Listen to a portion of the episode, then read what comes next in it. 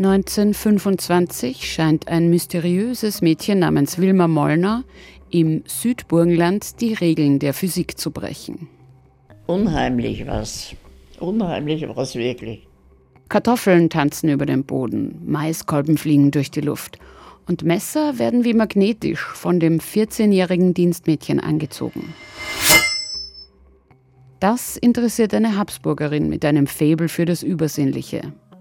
Elisabeth Windisch-Gretz, die Enkelin von Sissi und Franz Josef.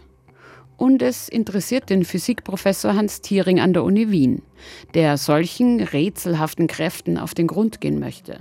Ich möchte es überhaupt nicht als übersinnliche Erscheinung bezeichnen, denn für den Naturforscher gibt es ja nichts, was außerhalb der Natur steht.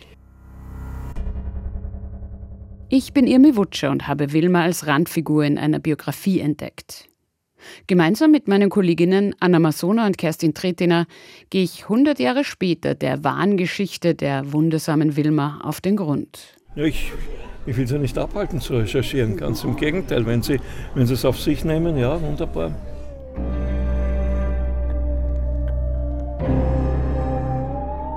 Wilma. Die unerklärlichen Kräfte eines Dienstmädchens. Ein Podcast von Anna Masona, Kerstin Tretina und Irmi Wutscher. Ab 30. Oktober auf der ORF-Audioplattform Sound. Und überall dort, wo es gute Podcasts gibt.